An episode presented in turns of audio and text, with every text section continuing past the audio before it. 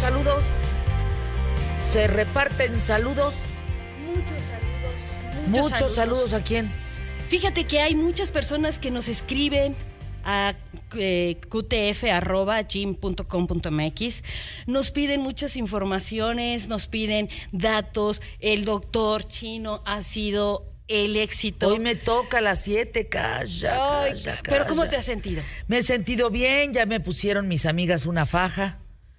Eh, me estaba platicando Maite Lascurain e Isabel Lascurain de Pandora, que ellas saliendo del concierto, como salen muy calientitas de la voz y todo este tema y de moverse y demás, de bailar y se ponen una faja. Y esa faja dentro tiene un triángulo. Entonces esa faja, digamos que te gobierna el cuerpo para que no se te ande enfriando para allá y para acá. Y entonces la pedí en Amazon, ya sabes que soy la señora reina de Amazon, ¿no? Y, y me llegó hoy, la pedí ayer, me llegó hoy. Y Y entonces, entonces ya la traigo. y vamos a ver cómo nos... Y pues yo estoy más derechita, eso sí lo siento, que derechita estoy. Ahora, ¿cómo me vaya hoy con el chino? Pues no sé, con el doctor Wang. Oye, hay que preguntarle así a nuestros amigos, los cantantes, ¿qué, qué cuidados tienen? Tienen unos cuidados Claro. impresionantes, Sí. no solamente de su voz, como lo dijiste, de su cuerpo, su alimentación. Sería muy, muy padre hacer un programa con alguno de los cantantes que nos digan esos pequeños detalles, esos secretos. Pues grabarlos casi a todos, estaría buenísimo. Jos, ¿por qué no eh, grabas a tres, cuatro? ¿Cuáles son los cuidados de la voz? ¿No? Los tienes cerca. Una está en tu casa, otra está al lado, tus tíos. Pues todos ellos ti- vi- vives rodeado de un mundo de cantantes, pues a ver cómo Sí, se claro. cuidan la voz. Y saber que cada profesión tiene sus diferentes cuidados. Fíjate que mi familia eh, fueron telegrafistas y uno de mis tíos, al salir del trabajar, él llegaba a su casa y se mm, lavaba las manos con agua tibia. Y él decía, porque vengo muy caliente de mis articulaciones de estar trabajando en la máquina de escribir todo el tiempo. Y cada profesión tiene un cuidado especial que a veces no sabemos. Y sería bonito doctor. saber Mira, eso. me estaba diciendo, por ejemplo, el esposo de Fernanda Mead, también de Pandora, es un extraordinario dentista. Me dice, Fer, no tienes una idea de la espalda. Pues todo el tiempo estoy agachado con estos lentes grandes, grandes, de un aumento brutal para poder ver exactamente dónde estoy trabajando, cómo estoy trabajando. Imagínate. Sí, claro. O sea, cuando termine el día, pues ya estoy todo lampareado, ¿no? Esa- luz de- la tremenda. luz. Deberíamos de hacer cuidados de acuerdo a la profesión. Sí, ¿sabes que las eh, estilistas también tienen mucho problema de varices porque están paradas mucho tiempo, fíjate? No, hay que, es que todos, o muy sentados, o muy parados, o muy cantados, o muy sobados, o muy, en fin. Vamos a arrancar el programa, ¿les parece? Vamos hoy por el mejor programa. Solo hoy, quién sabe ayer, quién sabe mañana. Empezamos pie derecho.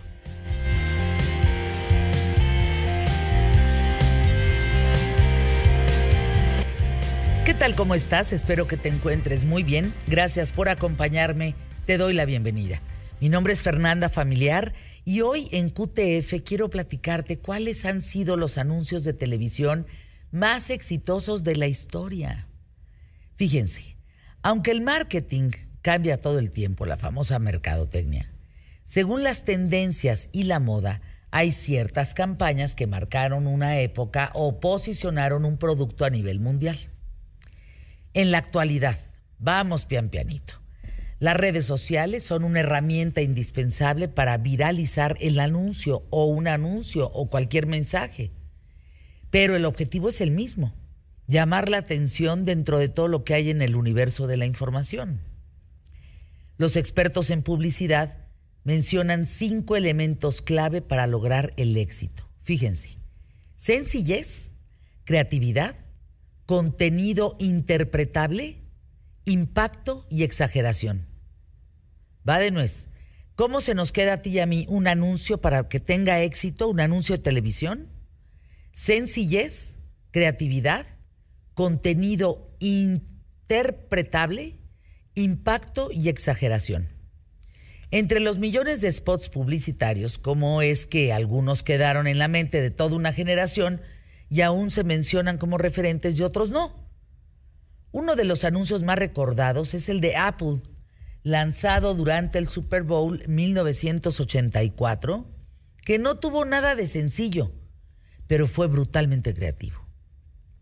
Con la frase el 24 de enero, Apple Computer presentará Macintosh y verás por qué 1984 no será como 1984.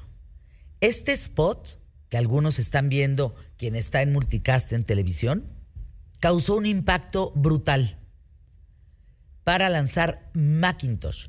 Fue dirigido por, el este cineasta Ridley Scott. El anuncio de 60 segundos es una clara referencia a la novela de 1984 de George Orwell. Por increíble que parezca, el producto nunca se muestra. Nunca sale una Macintosh, nunca. Sale la manzanita rayada de arcoíris de Apple. Eh, parece un cortometraje artístico, más que un comercial de los que se veían en aquella época, y fue un trancazo. Aparece una sociedad como Another Brick in the Wall de Pink Floyd, esta canción de que todos caminan igual, y es una sociedad distópica controlada por un partido que es un ente omnipotente, que todo lo sabe, como si fuera el gran hermano. Y ahí están los otros caminando así como soldaditos y que no opinan, no hay libertad y van para el mismo rumbo. Este líder que se dirige a la multitud sin voluntad es una alegoría de IBM. Fíjense qué inteligente. El gigante informático que dominaba el mercado de la década de los 80, el líder que se dirige a la multitud es IBM. Después, una joven atleta, todos, todo es blanco y negro y la joven atleta sale a color, corriendo, con un mazo, que finalmente estrella contra la pantalla en donde aparece el ente, lo cual envidiaba, perdón, enviaba, discúlpenme, un mensaje pues muy poderoso. El anuncio causó tal shock en la sociedad estadounidense que recibió numerosos premios, fue nombrado anuncio de la década por varias publicaciones. Este spot, ojalá que lo puedan ver, ¿eh?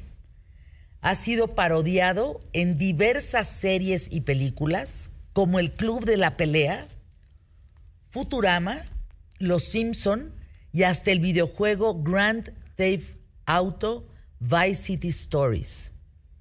Forbes, la revista Forbes, también lo considera hasta el día de hoy como el mejor anuncio de la historia del Super Bowl. Ahora, curiosamente Steve Jobs y el consejo directivo de Apple odiaron evidentemente el anuncio cuando se los mostraron, pero Wozniak, Steven Wozniak, el cofundador, se empeñó sí o sí, sí o sí en que saliera. Con tan solo esa emisión del Super Bowl, solamente salió una vez. El anuncio de 1984 propició que Apple facturara 150 millones de dólares por la venta de Macintosh, de su computadora. Otro caso muy famoso, Chanel número 5. En realidad no necesitaba un anuncio para vender. Quien lo está viendo es un anuncio que vale la pena. Quien solo me está escuchando, después lo busca, por favor. Chanel número 5, pero en el año 2004 saca un spot de más de dos minutos. Además de este aspecto, sale Nicole Kidman, además de este aspecto cinematográfico, Nicole protagoniza una historia de amor y el perfume apenas aparece, ¿eh? Apenas aparece unos instantes, pero el efecto en el público fue impresionante. Nicole, un forro de mujer, la historia de amor, devastación en, en los Estados Unidos, pero ella oliendo rico. Así. Con un forro de hombre también. Bueno. Viene otro de Coca-Cola, ¿eh? Este es el de Chanel número 5, el de Coca-Cola. Lo hizo en el año 2011, con un anuncio titulado Razones para creer. Se muestra el lado bueno de las cosas con una serie de datos curiosos, basados en un estudio realizado en el año 2010 Ahí les ve esta información. Por cada tanque que se fabrica en el mundo, tanques de guerra, Pues entonces se fabrican 131 mil ositos de peluche, en fin. Bueno, fue un escandalazo. La canción también, eh, Whatever de Oasis, tuvo un, una gran aceptación. El spot se convirtió en un referente internacional que traspasó las barreras del tiempo y que hoy seguimos asociando con este positivismo. Yo te pregunto, ¿qué otros comerciales recuerdas con este impacto? De eso vamos a hablar con los dioses del marketing. Está mi querido Gonzalo Oliveros con un tema muy interesante aquí en ¿Qué tal Fernanda? El Festival de Venecia. Vamos con Andrés Oppenheimer, vamos con Said Badwan. Un gran programa el día de hoy que no te puedes perder. Quédate el más tiempo que puedas, ¿eh?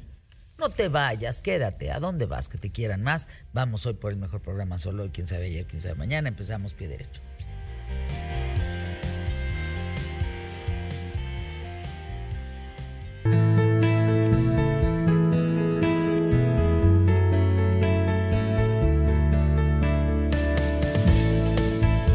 Quedamos pensando, mi querido Gonzalo Oliveros y yo, en anuncios memorables pues uno en México es el de Jimeno, ¿no? El del Chacachaca con Por Ariel. Supuesto, los de Ariel de Luis Jimeno. Sí. ¿No? Te escuchaba el otro día que hablabas también de algunos otros anuncios y pensaba yo en esos anuncios de radio que, que, que, este, que, hablaba de, de, colchones o cosas por el estilo, ¿no? Sí. O, este de, de la pila. ¿Era Rayovac? De Rayovac, por supuesto. Eh, de, la güera, O de Bardal por ejemplo, de Carrasco. Algo de la de media Ensenada y la pila como si nada. Así es, era Rayovac. Energizer. Era el conejito de Energizer. no, pero antes estaba Rayovac, que era el gato de Rayovac. ¡Qué barbaridad! ¿Cuántas, cuántas historias hay eh, que contar a través de eso? aquellos que dirigió González Iñárritu, tan famosos como cuando tenían que cambiar la marca de Banco Internacional y que decidieron que lo iban a, a disminuir el nombre y que fuera Vital. Entonces utilizaban a la voz de Martín Hernández este, y ahí estaba metido, obviamente, Raúl Olvera y estaba González Iñárritu. Estos de aquí es vigilancia, joven. ¿Te acuerdas de esos de, que eh, hablabas y te decía vital? Entonces te contesta a los 24 horas del día, a los 370, etcétera, etcétera, ¿no? Que cambió totalmente la percepción que se tenía de ese banco. Oye, ¿cómo le fue a González Iñárritu?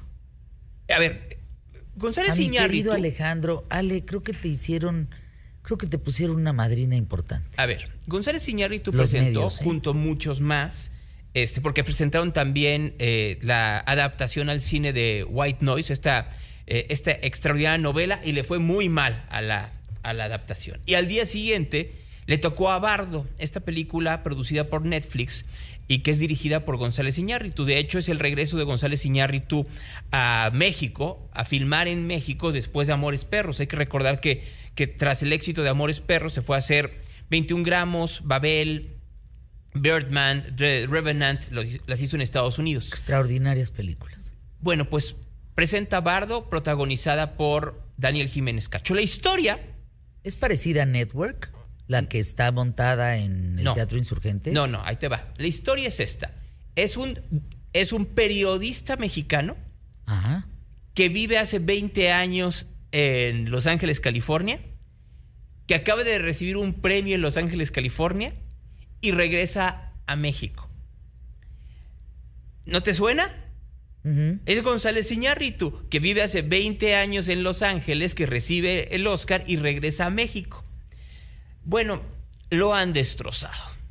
O sea, las, las críticas de muchos críticos en Venecia es, a ver, le pasa lo mismo que a Fellini en ocho y medio, pero no es Fellini.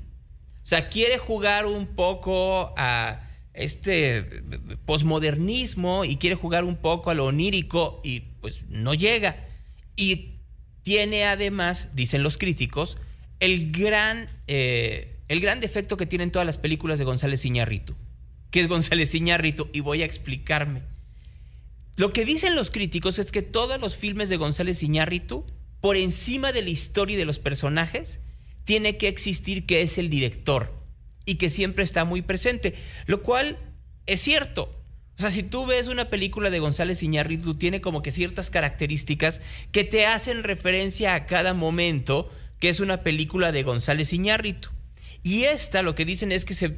Así que es una embarrada total del ego de González Iñárritu. Entonces, le fue tan mal en la crítica que hay críticas que de plano dicen: puede ser tan mala la película que puede quebrar Netflix. Ay, no, que no sean payasos. Eso dicen las críticas, no lo digo yo. ¿Cómo va a quebrar Netflix una sola. Pues, a ver. ¿Un trabajo?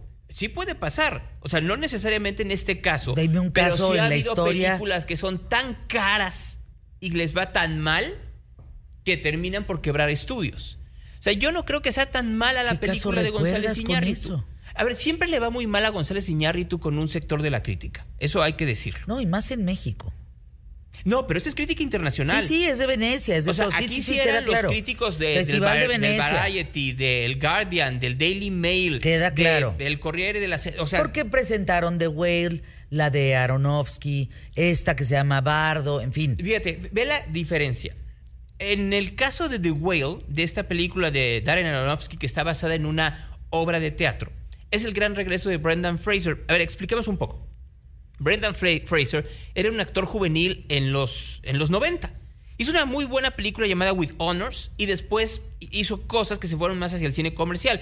Fue el protagonista de La Momia, entonces le fue muy bien a La Momia comercialmente hablando. Y luego hizo George de la Selva y lo quisieron vender como sex symbol a partir de ese momento. Y Fraser dijo, no, gracias, me siento mal, me, me lastimé la espalda después de hacer eso y tuvo un semi-retiro. Y hace poco tiempo comenzó a- su retorno a, los escenarios, comenzó a regresar a hacer, películas. En esta película, ahí te va lo que es. Es un hombre que se supone pesa 150 kilos. 150 o 300 kilos. O sea, es un hombre con un brutal sobrepeso, homosexual, que regresa a la vida de su hija y tiene que ver cómo reconectar. Y lo que dicen quienes han visto la, la actuación de Fraser es que es suprema. Y sí, es muy buen actor. Tanto que ayer en, en Venecia, pues terminó la película, él se quiere ir y no se puede ir por los aplausos. Seis minutos de aplausos Ah, para qué- qué Brendan. Fraser y para Darren Aronofsky por The Whale. Entonces, por un lado tienes estos dos, eh, eh, estas dos grandes críticas, una para White Noise y la otra para González Iñárritu y Bardo, y por el otro lado tienes eh, lo, con lo bien que le va a The Whale de Aronofsky con Brendan Fraser. Y por último, porque también hay chisme, ¿no? Pues, Ay, no. Presenta Warner, que la, tiene, la ha pasado muy mal, solo va a presentar dos películas Warner Brothers en esta temporada. Y dicen que porque tiene muy, está muy mal de dinero. Y es cierto, porque como hicieron la fusión con Discovery, el nuevo director de todo Warner Brothers Discovery, el señor Saslav, está recortando lo que se le pone enfrente. Así llegas tú y te recorto el pelo, llegas tú y te corro, llegas tú y te corto este proyecto. Entonces solo hay dos grandes películas. Y una de estas es esta que se llama Don't Worry Darling, la película de Olivia Wilde, en donde sale Florence Push y sale Harry Styles. Entonces tenía que llegar Florence Push a la conferencia de prensa. Pero antes hizo una serie de declaraciones en donde dijo, ah, que el personaje de Harry Styles en, realidad era de Shia LaBeouf, pero que Shia LaBeouf se empezó a pelear con Olivia Wilde y que entonces Olivia Wilde dijo, yo aquí mis chicharrones truenan y se va el señor. Y contrata a Harry Styles y lo que decía la, la actriz es, pues a mí no me cayó tan bien que contrate a este muchacho y a las tres semanas comience a andar con él mientras estamos filmando la película. Como que no es tan profesional pues escandalazo. Imagínate que tú estás diciendo que tu directora no es, no es profesional.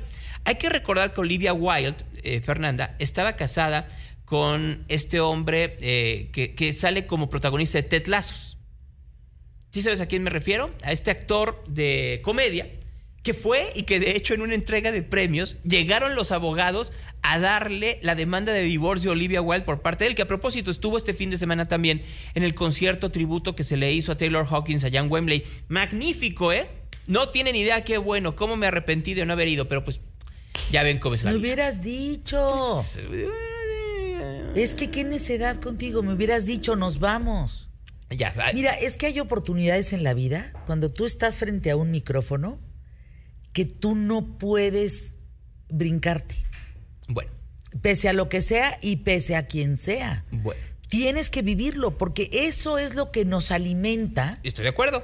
para justamente poder compartir con el público más inteligente de la radio y la televisión en México. es así de sencillo. Totalmente de acuerdo. Porque no todos son invitados.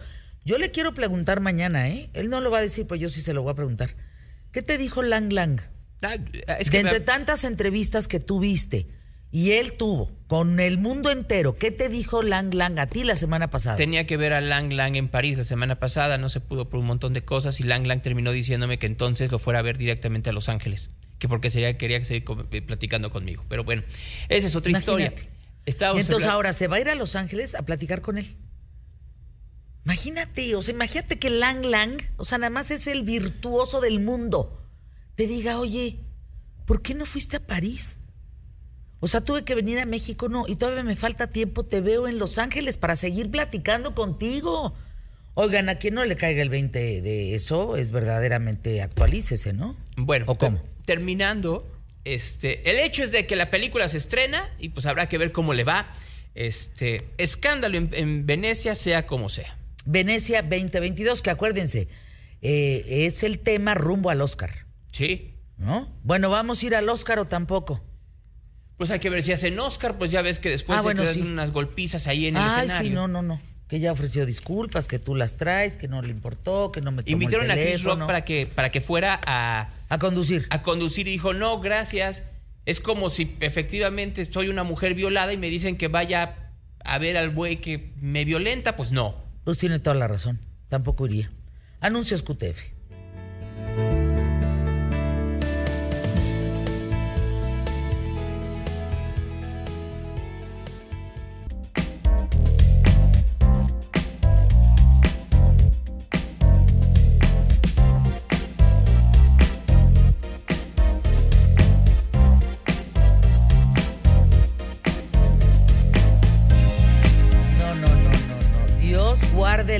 Que llegaron los dioses del marketing y sí son.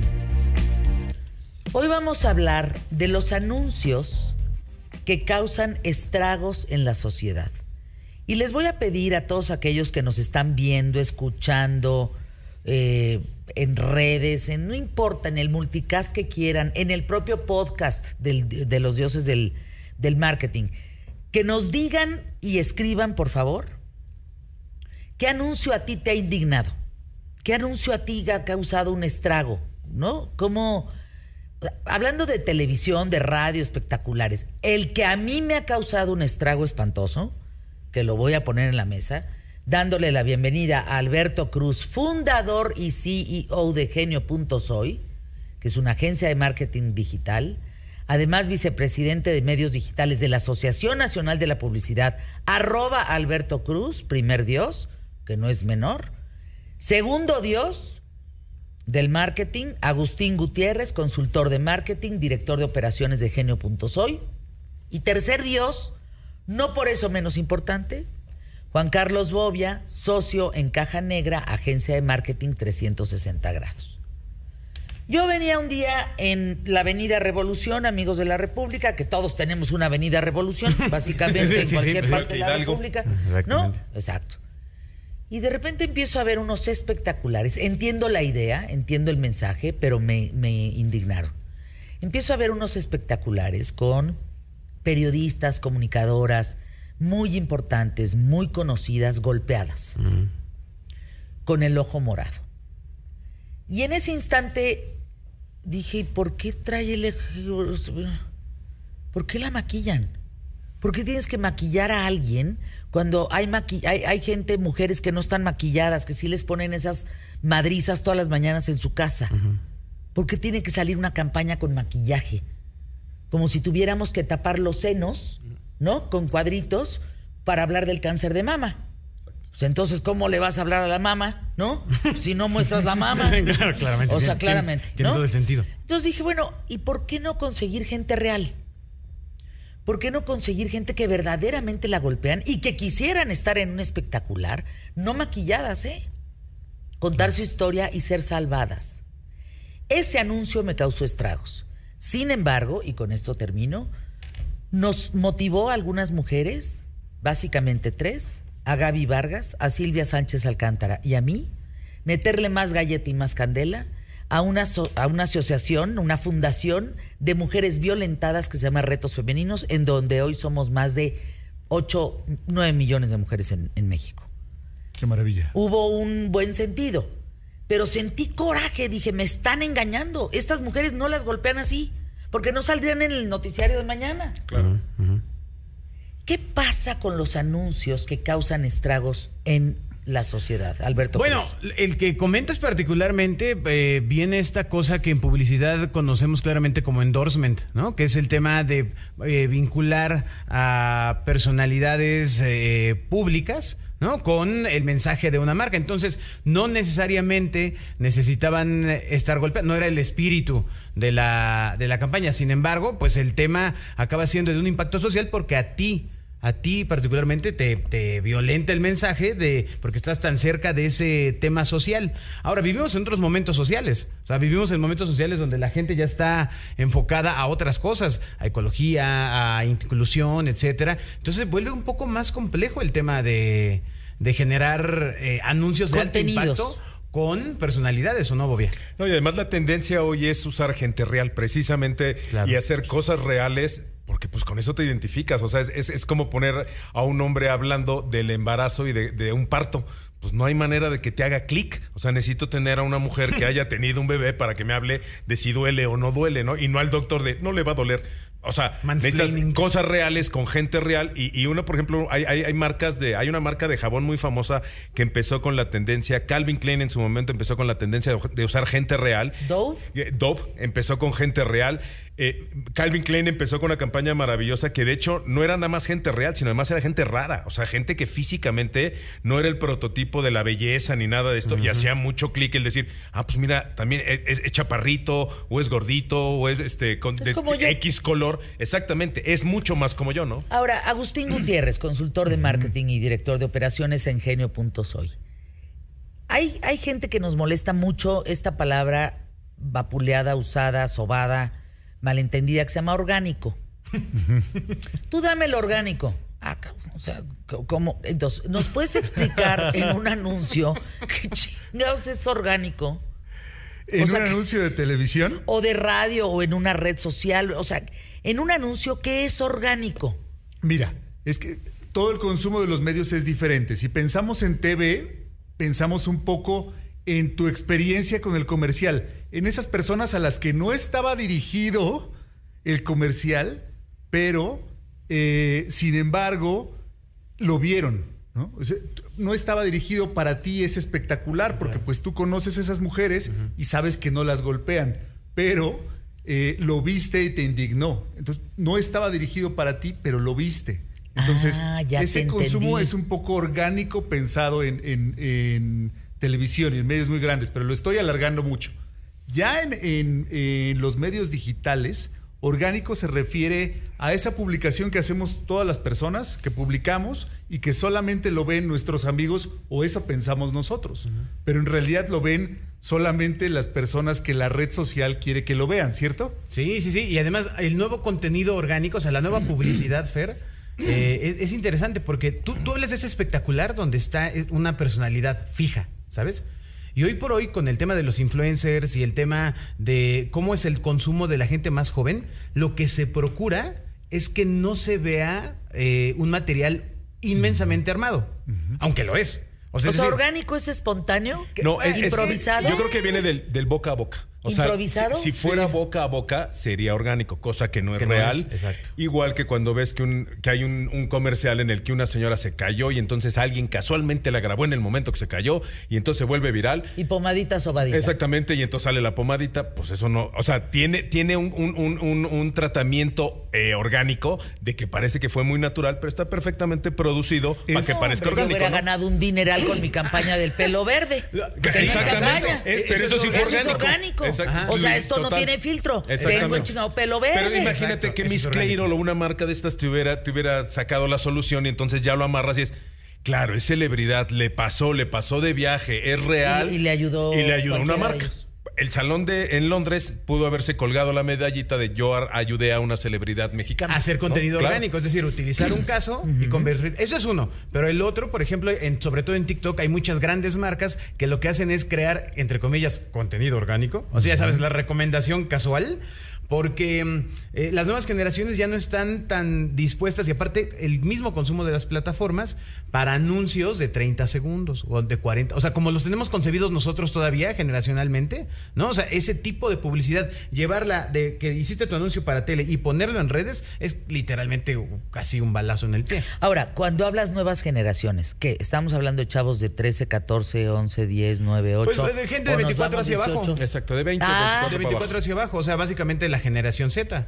O sea, son usuarios que tienen un consumo con el cual en las mismas redes en las que están ellos navegando, pues son contenidos que tienen que verse en ese lenguaje, Fer.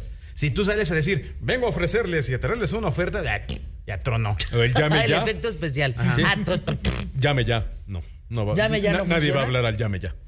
De esa edad. De esa edad, de esa edad, claro. Ahora, por ejemplo, si eres una marca y haces el comercial eh, producido y todo, es mucho más interesante en TikTok subir el cómo hiciste el comercial que el comercial. Es mucho más interesante ver las tripas de las cámaras y las luces y todo lo que está detrás, porque es más interesante, ¿no? A ver, creo que la mayor parte, para poner un ejemplo que entendamos todos, creo que la mayor parte, y lo comentamos el programa pasado, vimos la película de Elvis. Ah, ¿Estamos? Ahí vamos. No, no vamos a comentar si nos gustó o no nos gustó, si es larga, si es corta, si la chava es guapa o no guapa, no importa. Todos, o la gente que llegamos puntual, vimos una plétora de 15 minutos de comerciales, ¿de acuerdo?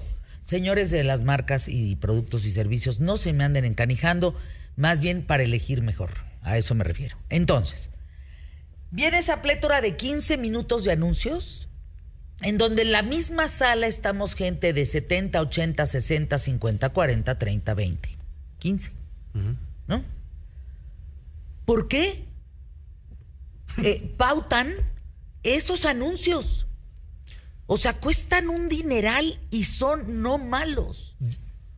Lo que le siguen. Te voy a decir una de las cosas la vez pasada. Es un asunto de usos y costumbres. Pues porque así es, porque así se ha pautado, porque así lo hemos hecho, porque así se ha hecho desde siempre. Ahora, si tú analizas que el cine, más allá que esa, ¿eh? el cine tienes a la gente cautiva. Todos están sentados. Sí. Eh, tienes, tienes el concepto de una película de cierta característica que van a ir a ver. Está geográficamente ubicado el cine en cierto lugar. Tienes todos los datos para saber bueno, hasta la hora, ¿no? Si esto fuera muy evolucionado, pero sabes perfectamente qué es lo que la gente quiere y necesita ver en ese momento, un fin de semana a las 4 de la tarde, pues dale eso. Hoy, hoy, hoy para allá va la tendencia. Sí, experiencias. Experiencia de, de, algo que o sea, sucede. de comer mercadológicamente y publicitariamente lo que queremos. Además es entretenimiento. No importa si es bueno o malo regular. Bueno, a ver, o sea, la idea más bien radica... La calidad es la calidad, sí, es todo. O sea, que la experiencia que te den esté... Memorable, que sea buena, que sea bonita. Que fuiste al comercial de Elvis y a lo mejor la cerveza no podía tener un anuncio con Elvis, ¿no? Pero podía tener un anuncio que te dijera que pues tienes acceso a un detrás de cámaras o algo, o eh, eh, que el mismo anuncio esté ambientado con la película que vas a... Es decir, hay muchas formas de ir haciendo contenido personalizado, que eso es lo de hoy, Fer, ¿eh? Mira, hace, hace 20 años hubo un anuncio que era impresionante en el cine de, de bodas.com, salía en la pantalla una boda y entonces se volteaba el, padre y decía, ¿hay alguien en la sala que no esté de acuerdo con esta boda? Y del público se paraba un tipo y decía, pues yo no estoy de acuerdo. Se volteaban los novios y empezaba en vivo en el cine una interacción y entonces decía, pues vámonos para afuera. Y se salían, o sea, se salía de la pantalla, se salía el tipo de la sala y decía, bodas.com tiene 20 años y a mí no se me olvida. Eso hace memorable una, experiencia. exacto. De, ahí salí. A raíz de eso se casó. Sí, sí, sí. Entonces, hay muchas cosas que puedes hacer eh, entendiendo qué es lo que la gente quiere ver. Y si se va a entretener, pues entretenla con tu spot. Para irnos a anuncios QTF. Con los dioses del marketing. Que son tres y, inamovibles, ¿eh? Agustín, Bobia y Alberto. Todo se puede vender marcas, producto, todo se puede vender hoy en día. Sí, sí, sí. Todo, se vende. Todo. Todo se vende. El precio es diferente y el tipo de cambio es diferente. Quizá pero todo se vende los productos más extravagantes y más raros que pudimos haber considerado hace 5 o 6 años, hoy mismo la plataforma natural que tienen son las redes sociales por su extravagancia. Anuncios QTF, regresamos. Y les tengo una pregunta como para improvisar, así como, como dioses del marketing. A ver qué chi- cómo le sacan esto al- al,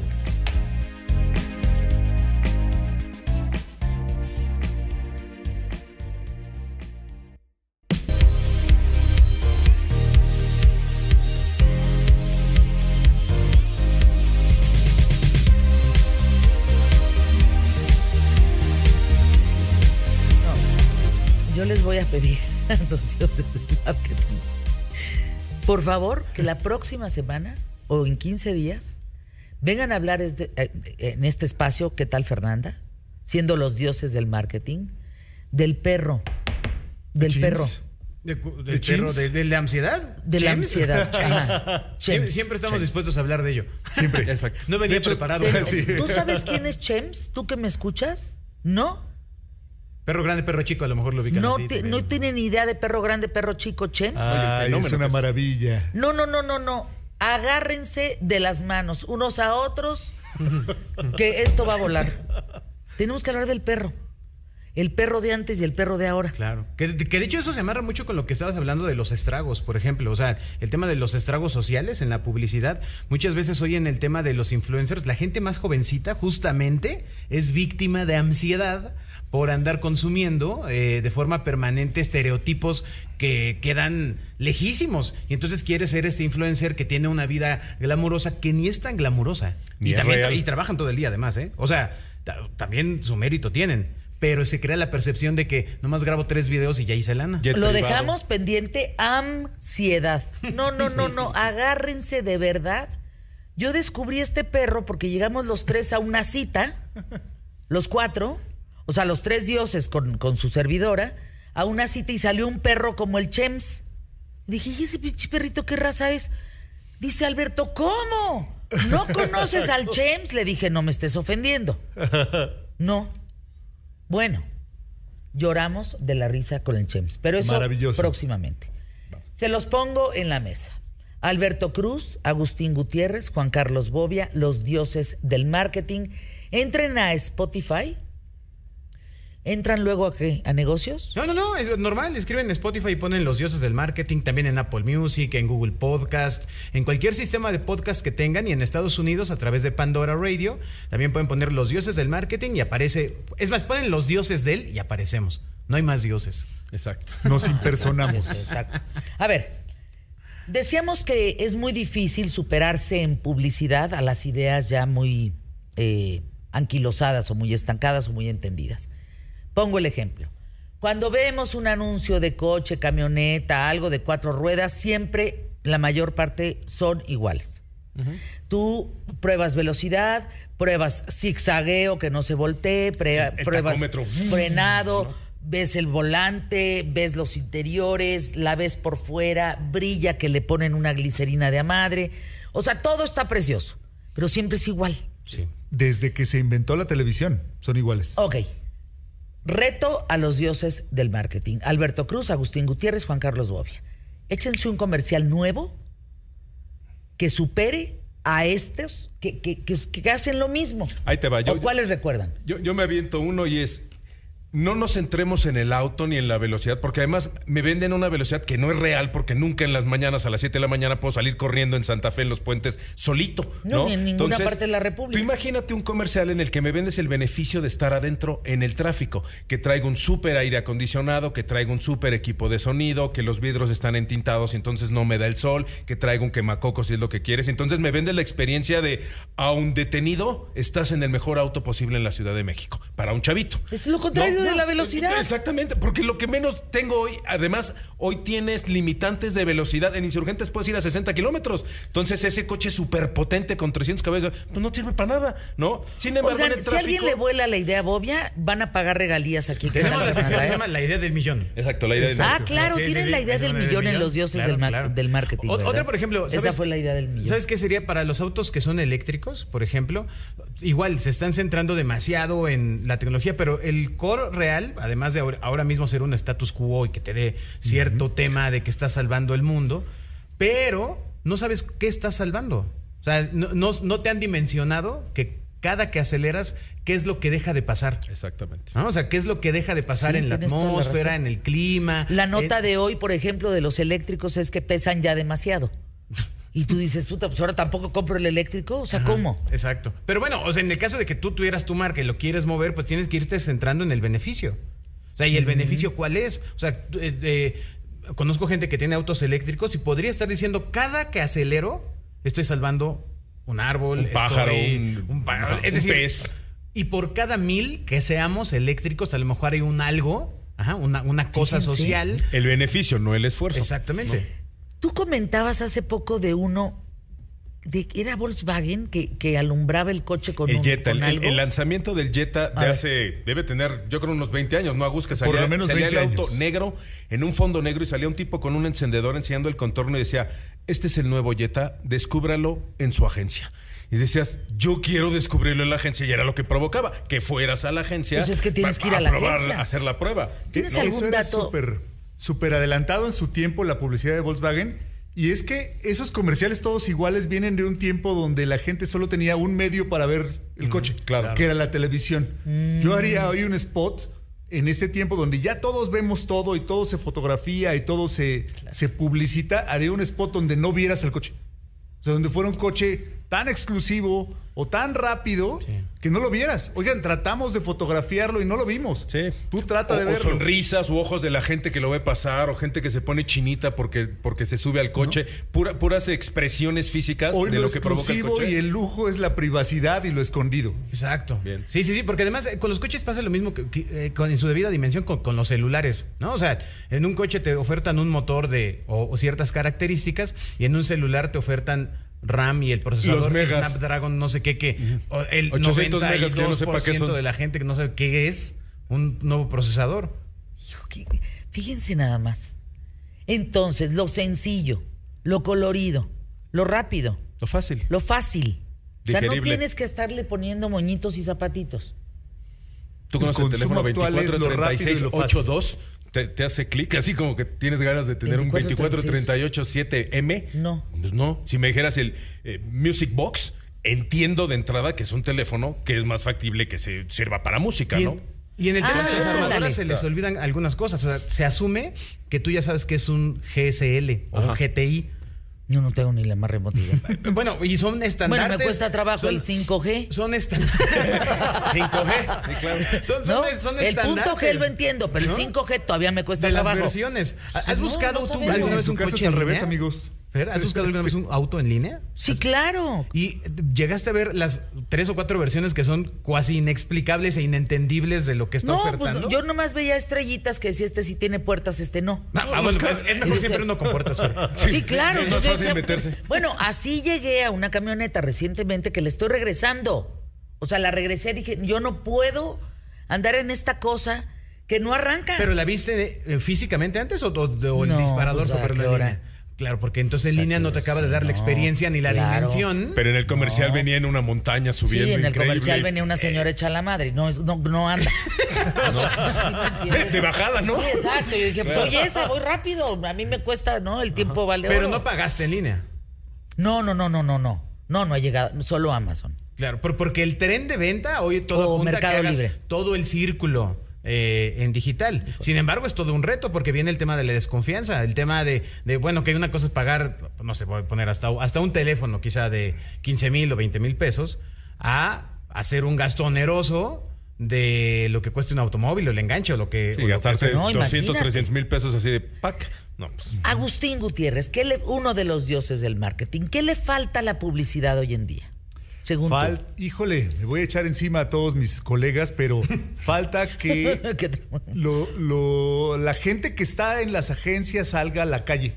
Ándale. Que deje de ver todo por el teléfono, que deje de ver las experiencias, todo en TikTok, todo en, eh, en las redes sociales y salga a ver un poco lo que la gente A hace sentir.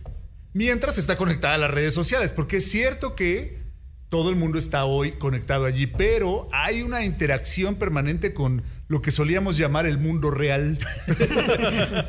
o sea, la- el consumo de las redes está permanentemente hecho con el mundo real. La gente va tuiteando en el coche. Y eso es un fenómeno. Hablábamos hace poquito de cómo cambió el consumo en la línea de cajas, porque antes pues tú agarrabas en la línea de cajas la revista y hoy estás en el teléfono, en el súper. Entonces, ¿Y entonces ahora qué pones para entretener al que ve en la línea? Esos productos que solían ser muy vendidos y solía ser una posición muy, muy querida por las marcas, hoy ya nadie los pela porque tú vas aquí. A mí me pasó, tengo un, cliente que vende chicles y dejó de vender por eso. Porque la gente ya en la, revista Fernanda. Claro. Cuando a mí me dijeron, "¿Estás en las cajas de los supers?" Yo lloré una semana de eterna emoción y agradecimiento. claro.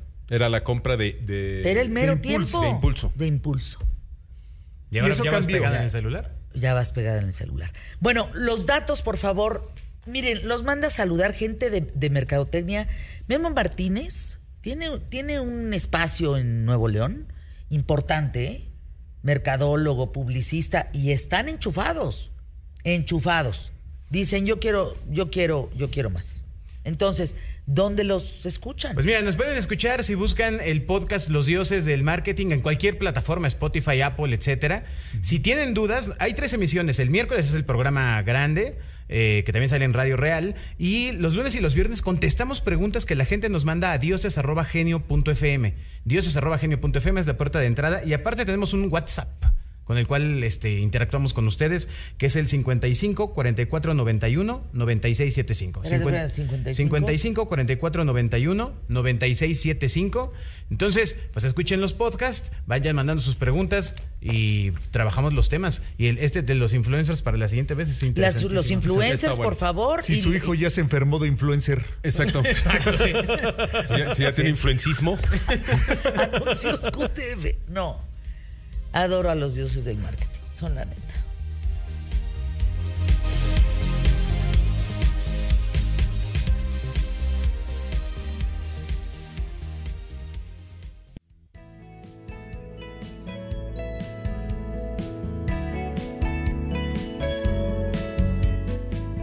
¿Qué tal los dioses del marketing, Said? Qué bueno que te los trajiste, ¿no? sí. Oye, Said Badwan, el hombre robot, qué gusto saludarte. Así lo encuentran en Instagram, en redes sociales, arroba el hombre robot. Todo sobre la cruda, todo sobre la resaca.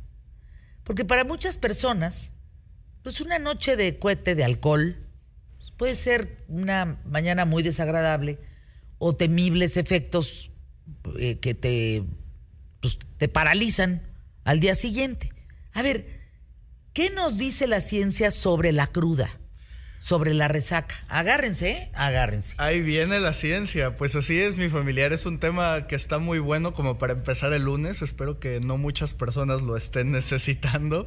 Ojalá que hayan dejado esa noche de fiesta para el sábado para tener el domingo, para, para recuperarse el domingo de resurrección, ya sabes. Pero justo hoy vamos a explicar desde la ciencia cómo funciona la resaca, cómo podemos tal vez evitarla y cómo es que se cura, ¿no? Porque he visto que últimamente están vendiendo como muchas cosas para Oye, una cantidad de pastillas de la resaca. Que, que, si son burbujeantes, que si no, pero que si para adelante. Que, y, y la verdad es que quién sabe qué te estés metiendo, ¿no? Justo.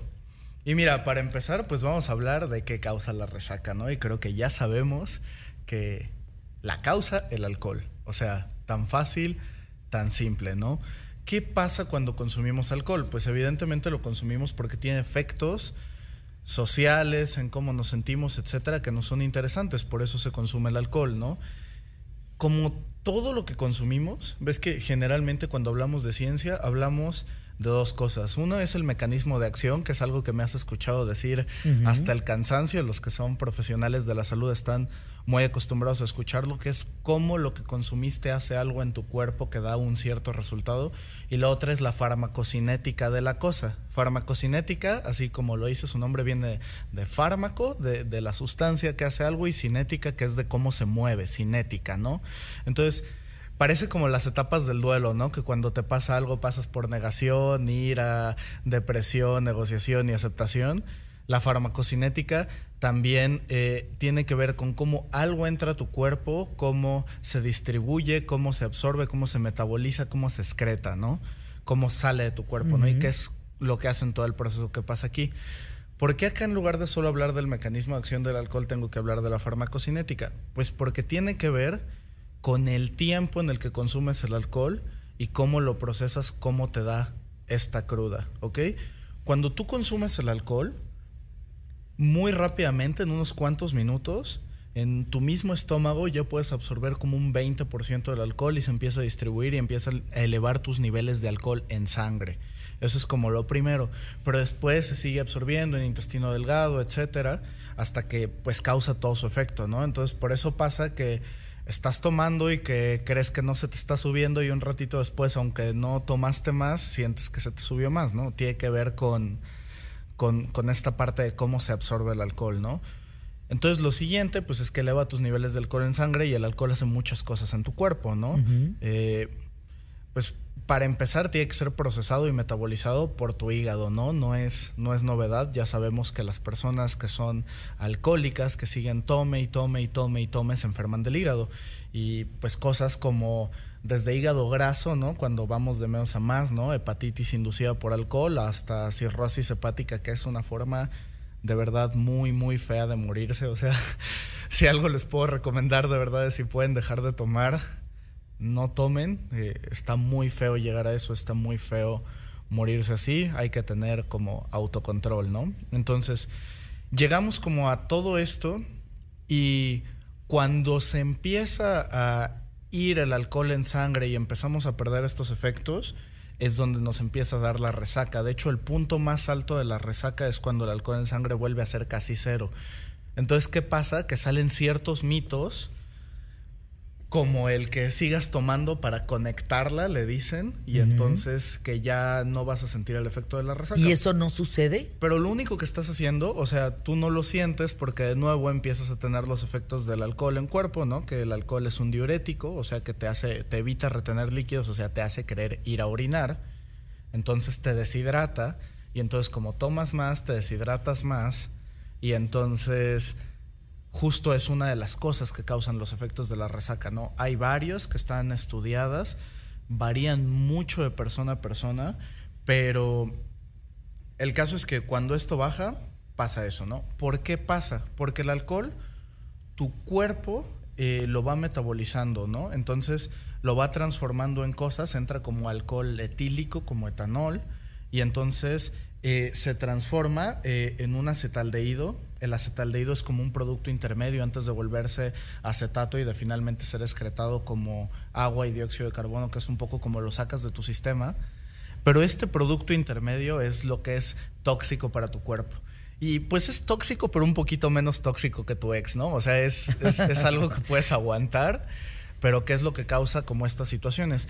También hay un par de cosas más, o sea, en realidad eso es lo que provoca científicamente la cruda, ¿no? O sea, cómo lo vas metabolizando y qué pasa.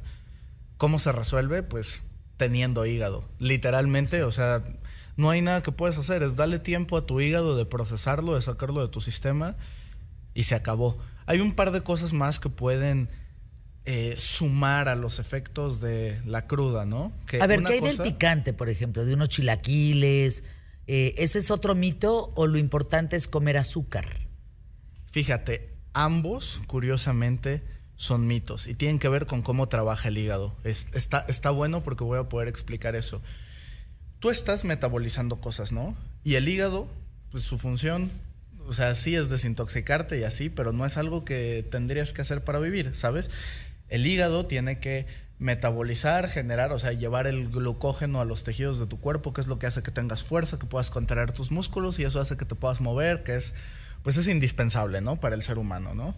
Cuando tú consumes alcohol, el hígado se pone a trabajar en resolver el daño que le acabas de causar, en, desintoxicarte, en deshacerse de estos subproductos tóxicos para tu cuerpo, ¿no? Y pues tu cuerpo es inteligente, él sí sabe que, que tener tóxicos no les convienen, no como nosotros al parecer.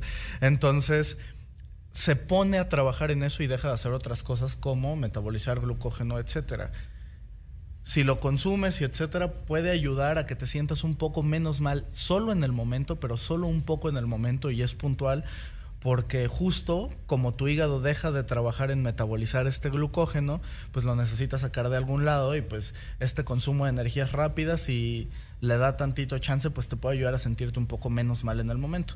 Problemas, de por sí ya te metiste un montón de calorías con el alcohol y aparte te metes un montón de calorías con azúcares, etcétera pues qué le hace a tu salud a largo plazo, ¿no? Muchas personas que tienen sobrepeso y obesidad en este país tiene que ver con su consumo de alcohol y tiene sentido. Recordemos que es una caloría, literalmente, como suena su nombre, viene de calor, que es científicamente la cantidad de energía que necesitas para subir un grado Celsius, una cantidad de agua, ¿no? O, sea, caloría viene del equivalente de si agarraras esa comida, esa cosa, la quemaras y la usaras para, para calentar esa agua, ¿no? Y así mides cuántas calorías tiene algo, de una forma muy primitiva, por así decirlo, ¿no? Tiene que ver con cómo la metabolizas, etcétera. Pero el alcohol literalmente, pues en los tiempos antiguos se usaba como un combustible. O sea, literalmente tiene sentido que, o sea, no sé, dos cervezas tienen tantas calorías como una de las comidas que yo hago en el día. O sea, puedo comer una comida completa, mi comida de la tarde, o puedo beberme dos cervezas, ¿no? Lo que me lleva como a otra forma de evitar eh, la cruda, que tiene que ver con que si ya vas a tomar, o sea, no le va a gustar mucho escuchar esto a muchas personas, pero la dosis recomendada, o sea, aceptable, porque en realidad no me atrevería a decir recomendada, para hombres sería dos tragos al día, o sea, un par de cervezas o un par de shots, si acaso, y para las mujeres de una cerveza o un shot. ¿Y por qué? Porque ¿Por los tamaño, hombres... por volumen? ¿Por estatura? ¿Por qué? Depende, depende de la persona, pero fíjate, en condiciones iguales, y por eso esta proporción, los hombres procesan mejor el alcohol que las mujeres. Ándale.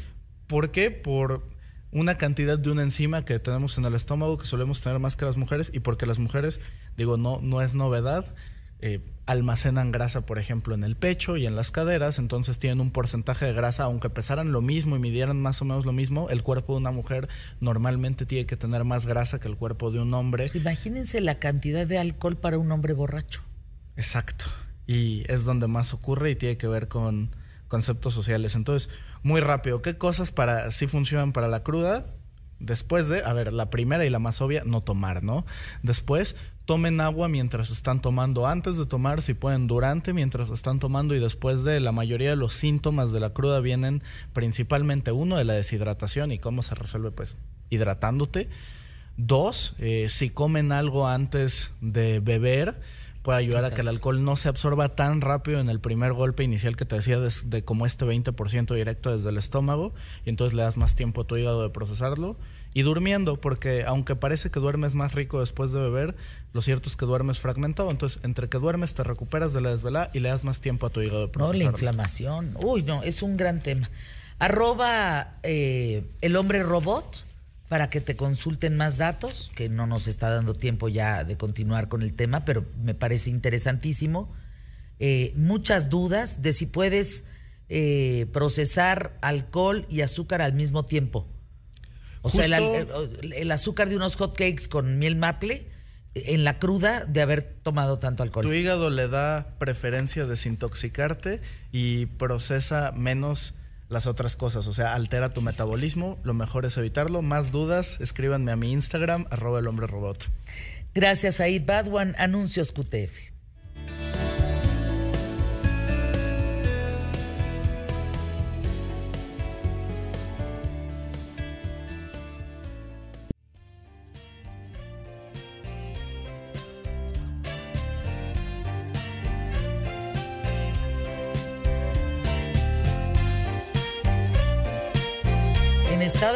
Están en el Labor Day, que es el Día del Trabajo, descansando. Mi querido Andrés Oppenheimer, te saludo con mucho gusto y muy impresionada con los resultados de lo sucedido en Chile. Fíjate, me parece importante, Andrés, subrayar que hay gente que no quiere escuchar al famoso pueblo, ¿no? Pero cuando el pueblo habla, es contundente. Fíjate, eh, hablábamos hace unos momentos en, ¿Qué tal Fernanda? sobre la polarización y demás. al obligar a callar a todo aquel que pensaba distinto, se olvidó de escuchar. Es un, eh, es un escrito divino sobre el plebiscito para que Chile elija que no quiere a un tirano. ¿Cómo la viste, mi querido Andrés? Hola Fernanda, sí, efectivamente fue una sorpresa increíble lo de ayer porque nadie se esperaba una derrota de esta nueva constitución que impulsaba el Partido Comunista y los partidos de extrema izquierda eh, y que apoyaba el presidente de izquierda Gabriel Boric en Chile. Fue muy, pero muy interesante, Fernanda, porque en los días anteriores al plebiscito, el gobierno y el Partido Comunista y la izquierda radical habían hecho manifestaciones impresionantes, impresionantes. Y la gente, aunque las encuestas mostraban que probablemente no iban a ganar o que estaban ahí empatados, esas eh, tomas de las calles, esas manifestaciones masivas llevaron a muchos a pensar que este texto iba a ser aprobado y que Chile se convertiría en un país plurinacional, porque eso era lo que proponía la nueva constitución, que los pueblos originarios tuvieran su autonomía y su sistema judicial y enorme independencia, eh, que se convirtieran como países dentro del país. Y eso, Fernanda, si hubiera sido aprobada esta constitución, hubiera tenido reverberaciones en toda América Latina, porque los pueblos originarios en México hubieran dicho, wow, esto es una buena idea. Acá podemos, y entonces se hubiera armado un descalabro, porque al margen de que los pueblos originarios tienen derecho a, no solo derecho, sino nosotros como no pueblos originarios tenemos la obligación de darles más oportunidades y de resarcir parte del atraso eh, que han sufrido. Eh, pero eso abriría una, una enorme confusión porque quiénes son pueblos originarios y quiénes no, quiénes tendrían derechos y quiénes no. En fin, si esta, constitución hubiera sido aprobada, Fernanda, hubiera sido, eh, hubiera cambiado radicalmente el futuro de Chile y, tenido un impacto enorme en América Latina. Pero, como decíamos recién, eh, el texto constitucional este, escrito por una convención dominada por la izquierda extrema, no solo perdió, sino que perdió por goleada. Perdió por 62% a 38%. O sea, nadie se esperaba una derrota semejante de este texto constitucional. Y lo cierto, Fernanda, es que muchos chinos quieren una nueva constitución porque dicen que esta es la constitución que nació en la dictadura de Pinochet. Es cierto, nació en la dictadura de Pinochet, pero fue reformada muchísimas veces desde entonces. Entonces, es un poco dudoso si es justo llamarla, como la llaman algunos, la constitución de Pinochet porque sufrió enormes reformas bajo el gobierno constitucional de Ricardo Lagos, un socialista, por cierto. Y fue un hecho importantísimo lo de ayer, Fernanda, porque aunque Chile es un país chiquito, de apenas 19 millones de personas, siempre fue un país emblemático, clave en América Latina. Fue el país que trajo el triunfo del socialismo bajo Salvador Allende, que fue elegido democráticamente.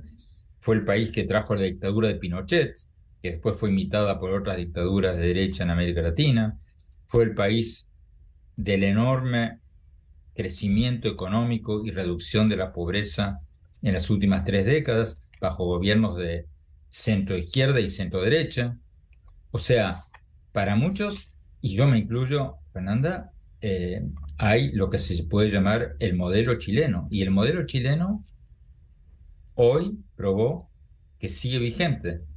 En el 2019 hubo una enorme revuelta en Chile, protestas callejeras, quemas de, carros, quemas de, edificios, eh, por que muchos decían que había llevado a demasiada desigualdad. Pero lo cierto, Fernanda, es que Chile, gracias a ese modelo de atracción de inversiones y libre comercio, redujo la pobreza en los últimos 30 años más que ningún otro país de América Latina. Datos del Banco Mundial. Chile redujo la pobreza del 40% de la población en los años 90 al 11% de la población en el 2020. Datos duros del Banco Mundial. Y una, un detalle muy, pero muy interesante e importante de lo que pasó ayer, Fernanda, es que los lugares donde más rechazo tuvo este nuevo texto constitucional fue en los estados de los pueblos originarios. En muchas provincias chilenas del sur, el rechazo a esta nueva constitución fue del 70%. Fue uno de los lugares donde más rechazo hubo fue dentro de los propios estados de los pueblos originarios. Entonces, Fernanda, la buena noticia, y yo creo que es una buenísima noticia porque América Latina desesperadamente necesita un modelo. Y lo que más acerca a un modelo en América Latina es Chile. Porque Chile redujo la pobreza más que nadie en los últimos 30 años y porque fue mérito de gobiernos de izquierda y de derecha. Muchos dicen que Chile, la derecha, la extrema derecha, dice Chile logró desarrollarse, eh, desarrollarse gracias a Pinochet. No, no logró desarrollarse, logró desarrollarse gracias a los gobiernos de izquierda moderada y derecha moderada que vinieron después de Pinochet.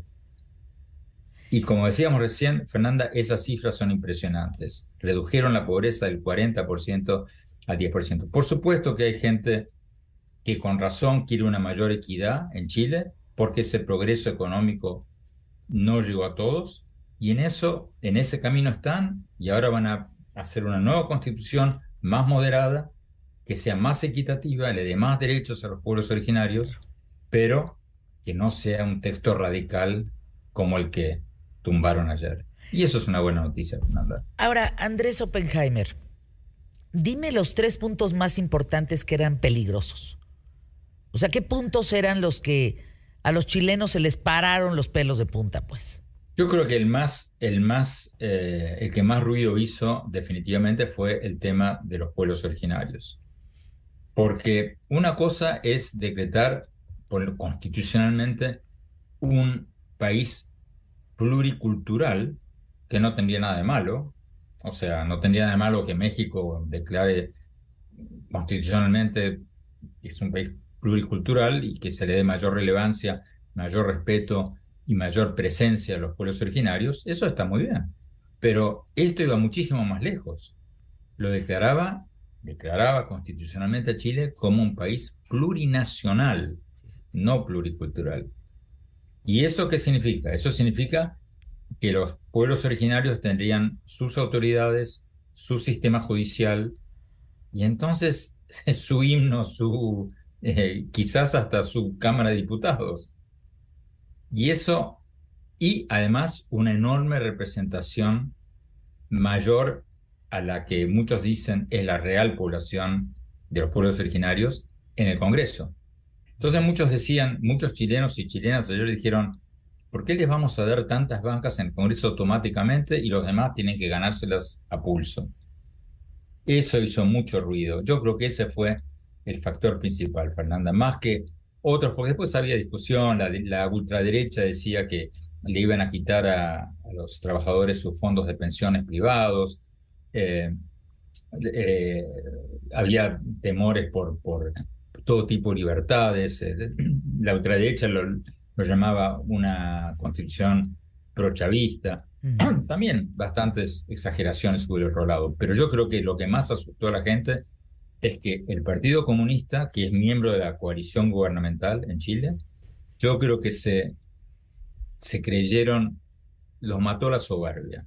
Se creyeron que la gente, o sea, que activismo era sinónimo de apoyo y claramente no lo fue.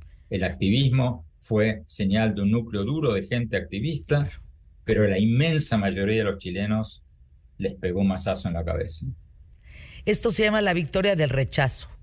Y fíjate qué importante. Te voy a mandar una columna de Vanessa Rubio, mi querido Andrés Oppenheimer. Seguramente ya la leíste, si no, nada más para repasarla.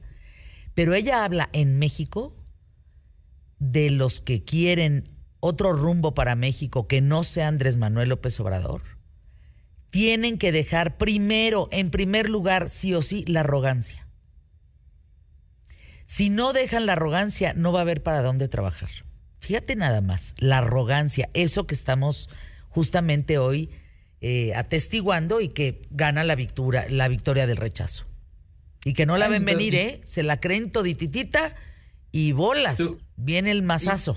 Y, hay otro dato real, Fernando. Tú mencionabas antes el tema de, hablábamos recién del activismo y eh, tú hablas ahora de la soberbia.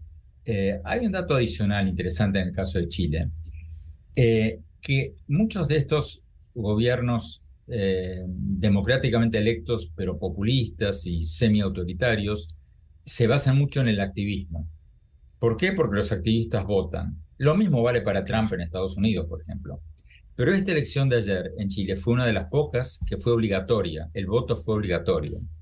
Y ahí se expresó la mayoría. Te mando un abrazo, querido Andrés Oppenheimer. Gracias por ser parte de este gran equipo de trabajo. Bueno, yo feliz de saberte como colaborador hace tantos años. Arroba Oppenheimer A. Hasta pronto, Andrés. Gracias, Fernanda. Hasta siempre. Anuncios QTF.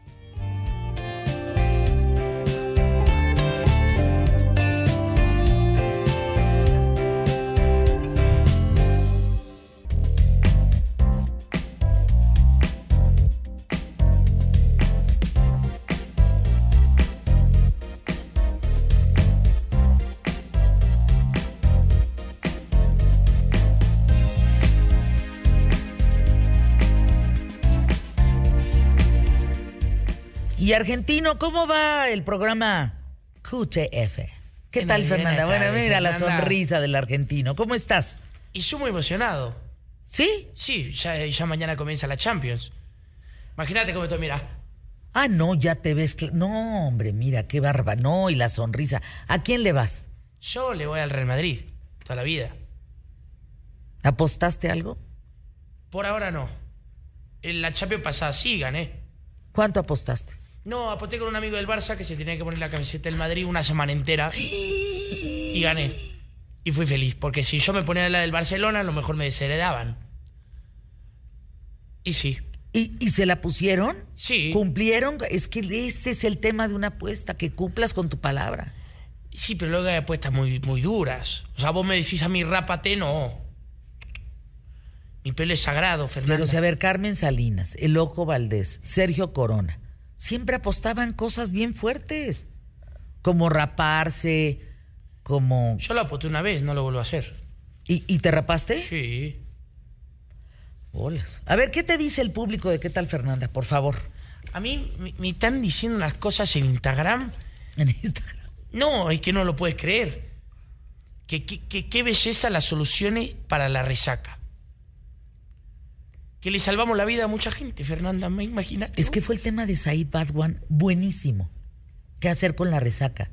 O sea, ¿qué de verdad te quita la resaca? Si te lo quita un medicamento, porque él decía es que hay un boom tan grande de medicamentos contra la cruda que ya no sabes si te vas a los medicamentos, si te vas al tradicional chile.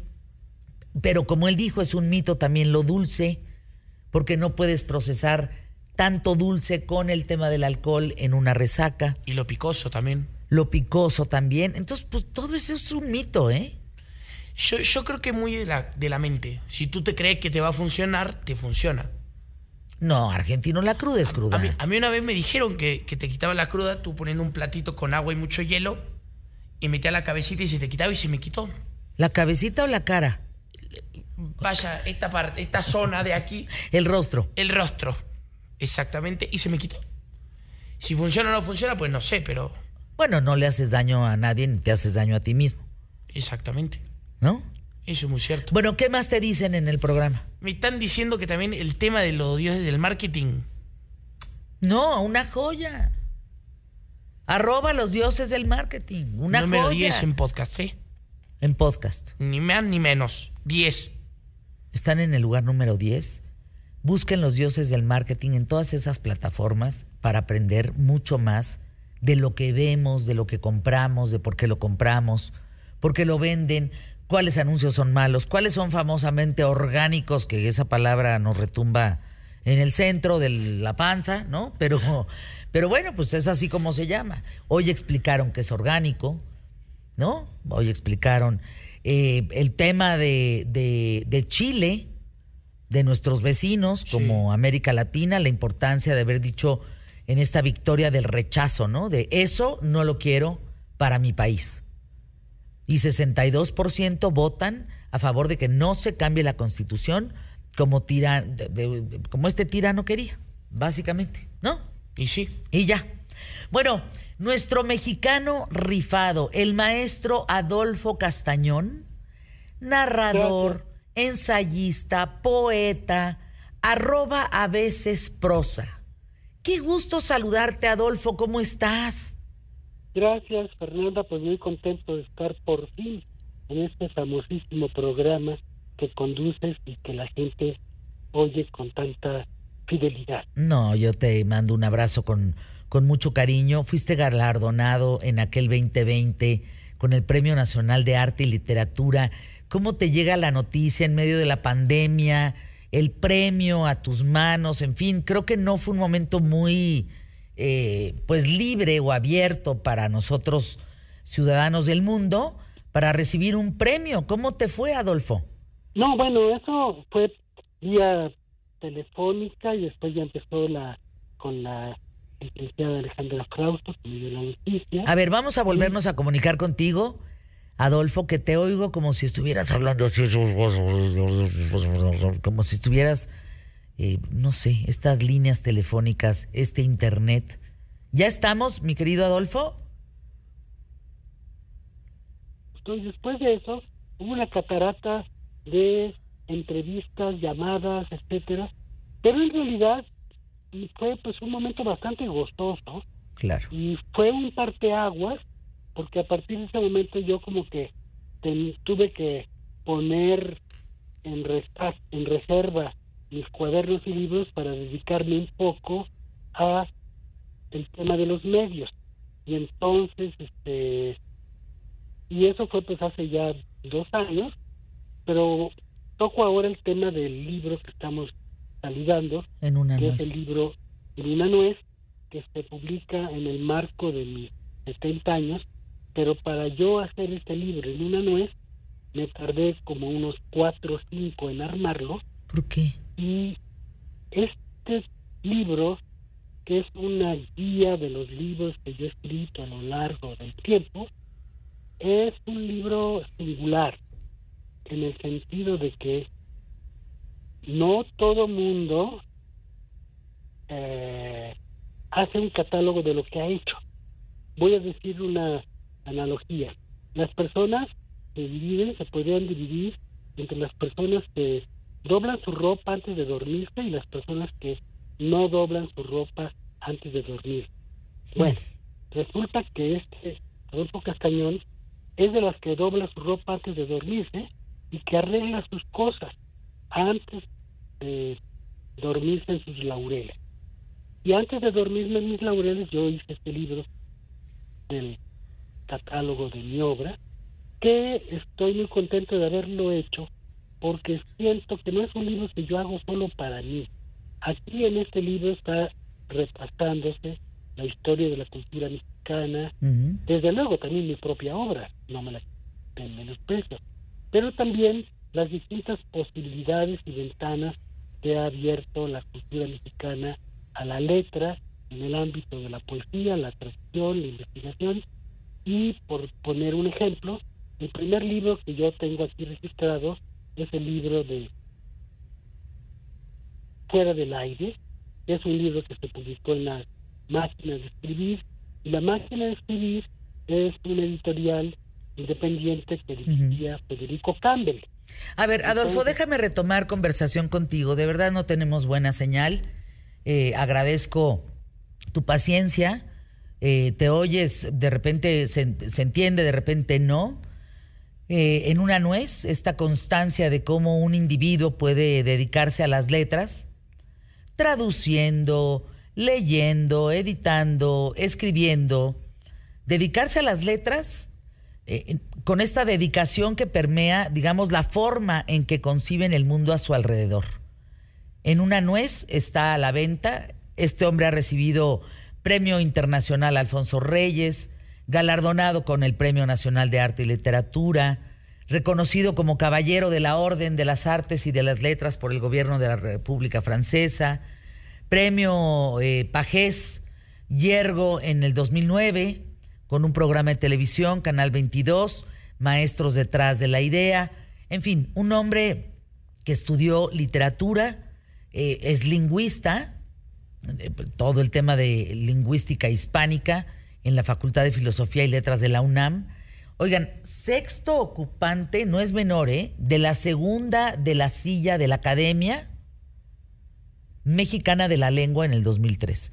Estás hablando de gente muy culta, muy observadora, con grandes premios y que hoy nos regala con este texto nacido que se llama En una nuez.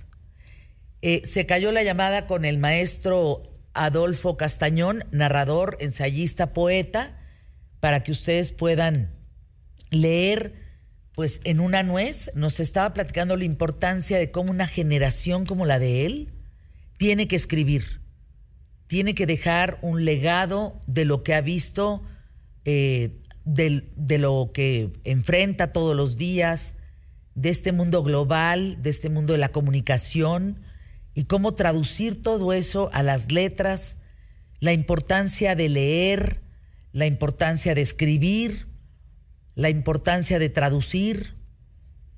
Yo les diría a las personas que me están escuchando y preguntarles, ¿qué están leyendo? Por ejemplo, ¿qué están leyendo hoy en día? ¿Tú qué estás leyendo, argentino? Nada. Eh, el diario de Ana Frank. ¿Es en serio? Sí, es que me lo regalaron cuando yo era pequeño y siempre me dio miedo leerlo. Y ahora que fui a Ámsterdam en, verano, dije, y mira qué mejor momento. Y lo empecé a leer. Voy poquito a poco porque me aburre mucho leer. Pero, ¿Sí? ¿Te aburre? Pero voy, sí. ¿No será que no has encontrado como el libro adecuado? No ¿Qué te gusta? Intenté Harry Potter y no pude. La película me encantan, pero el libro no, no, ya me imagino también si te vas con el Señor de los Anillos, pues es que son soporíferos. Sí. Son unos mamotretos, diríamos argentino. Y sí. Pero, mamotretos. Pero, por ejemplo, o sea, la edad que tienes, o sea, ¿qué, una novela, un algo que hayas leído? Leí una cosa que se llamaba El diario de Greg. Ajá que son muchos libros de una historia de un, de un chamaquillo. De un chamaquito, sí. Sí, y es lo único que he leído. Color rosa, color azul, color verde, color todo eso, sí. Sí. Y lo que me ponen en la escuela, que pues eso sea un poco más a la fuerza, pero sí. ¿Alguno que te hayan puesto en la escuela que hayas dicho este me atrapó? Eh, uno que se llamaba Cómo entrenar a tu dragón fue muy bueno. Oh. Y otro que no me acuerdo muy bien, pero era de un niño que vivía en una lata de frijoles. Mm. Bueno, pues creo que lo importante y queda hoy. ¿Con qué te quedas? Pues Yo con vos. Ay, ay, ay, mi argentino. Con vos, que sos una belleza de persona. Ay, bueno. Y para los que nos escuchan y no la ven, deberían de verla. Es bellísima aquí, mi fair fam. Se quedan con Paco Sea, el yo mero petatero, el yo Paco, el yo Sea. ¿Sí viene Paco? Ah, está Héctor Figueroa. Pero siempre está la mayor, en un 99.9 está mi querido Yopaco Sea, ahora Héctor Figueroa. Hasta mañana en punto de la hora. ¿Qué tal Fernanda? Y si quieren seguir al maestro Adolfo Castañón, es una joya, arroba a veces prosa. Hasta mañana en punto de la hora. Gracias, muy buena tarde.